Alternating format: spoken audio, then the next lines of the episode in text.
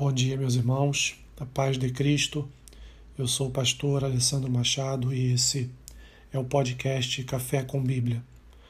O versículo que eu quero compartilhar com os irmãos nesta manhã está lá no primeiro livro de Reis, capítulo 19, o versículo é o versículo 4, que diz assim: Ele mesmo, porém, se foi ao deserto, caminho de um dia, e veio e se assentou debaixo de um zimbro e pediu para si a morte e disse: Basta, toma agora, ó Senhor, a minha alma, pois não sou melhor do que meus pais.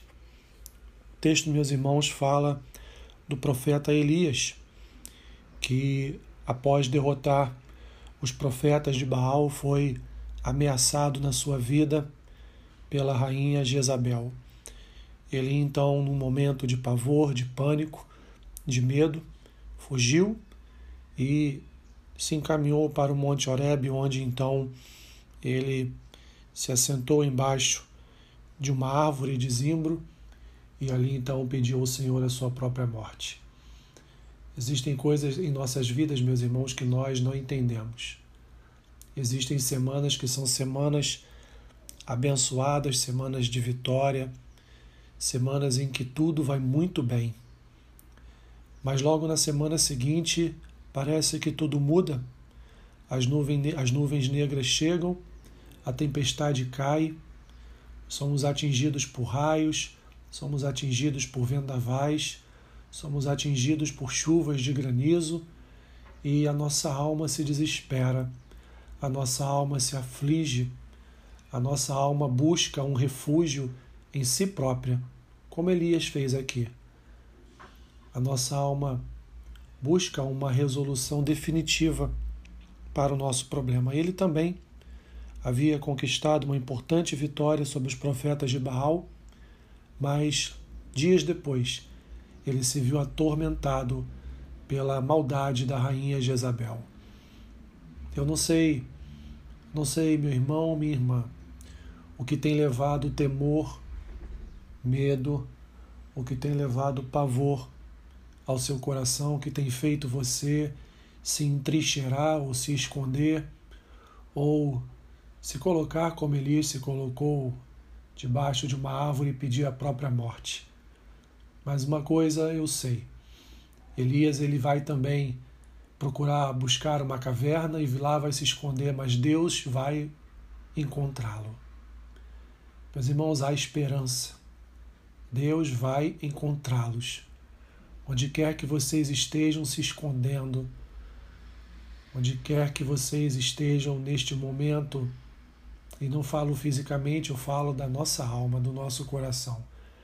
Deus vai te encontrar e vai te levar uma palavra de renovo, uma palavra de consolo e uma palavra de esperança, porque Ele não te abandonou.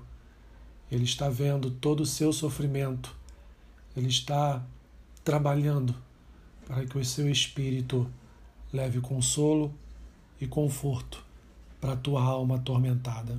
Confie, confie que o Senhor nos encontra no mais profundo do abismo ou no mais fundo do mar. Ele nos acha, porque Ele quer cuidar de cada um de nós. Confia ao Senhor a tua causa, confia ao Senhor o teu medo e ele te libertará de todas as angústias da tua alma. Senhor, nesta manhã, quero colocar diante de ti almas, Senhor, que se encontram num estado, de Senhor, de desespero, aflição, angústia.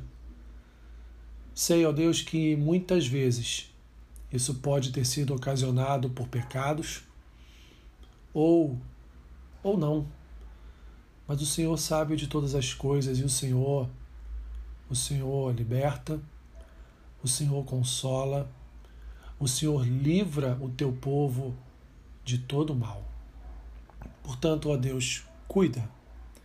Cuida desse meu irmão, dessa minha irmã que está passando por essa fase de dor, de desespero, achando que a sua vida acabou, pedindo inclusive para que o Senhor acabe de uma vez com todo este sofrimento. Ah, Pai, tenha misericórdia, tenha misericórdia. Derrama da tua graça sem igual e livra, meu Senhor, os meus irmãos e as minhas, e as minhas irmãs deste mal do coração. Entrego a vida de cada um deles a Ti, pedindo o Teu consolo e a alegria do Teu Espírito para essas vidas. Assim eu oro e os abençoo, em nome do Pai, em nome do Filho, em nome do Espírito Santo de Deus. Amém. Que Deus te abençoe rica e abundantemente. Amém.